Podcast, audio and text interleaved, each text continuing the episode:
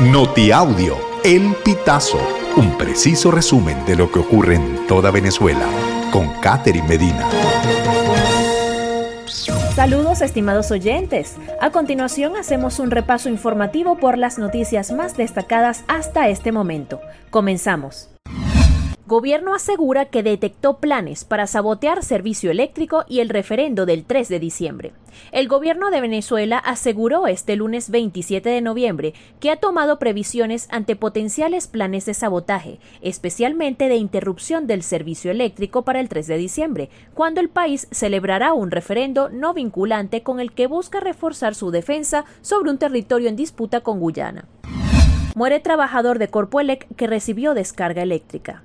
El trabajador José Luis Cedeño, quien se desempeñaba como liniero en la empresa estatal Corpoelec, murió el domingo 26 de noviembre, al no superar el cuadro clínico que lo mantuvo hospitalizado seis días, luego de recibir una descarga eléctrica.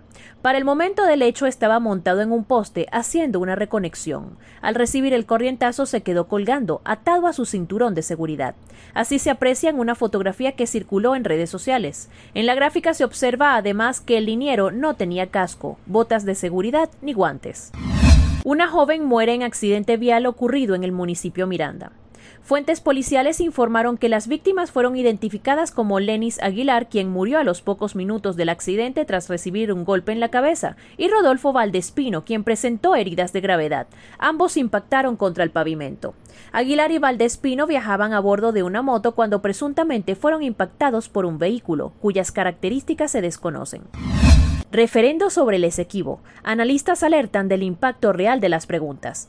La presidenta de la ONG Control Ciudadano, Rocío San Miguel, observa con preocupación la segunda pregunta sobre el Acuerdo de Ginebra de 1966. En entrevista para el Pitazo indicó es engañosa. Se dice que es el único instrumento jurídico para alcanzar una solución pacífica y satisfactoria. Señala que esta pregunta está atada a la siguiente, que consulta sobre el reconocimiento a la jurisdicción de la Corte Internacional de Justicia. El Acuerdo de Ginebra establece los métodos de dirimir las controversias y entre ellos la posibilidad de ir a la Corte, aseguró. Venezolanos en el exterior reclaman su derecho a votar en las presidenciales de 2024.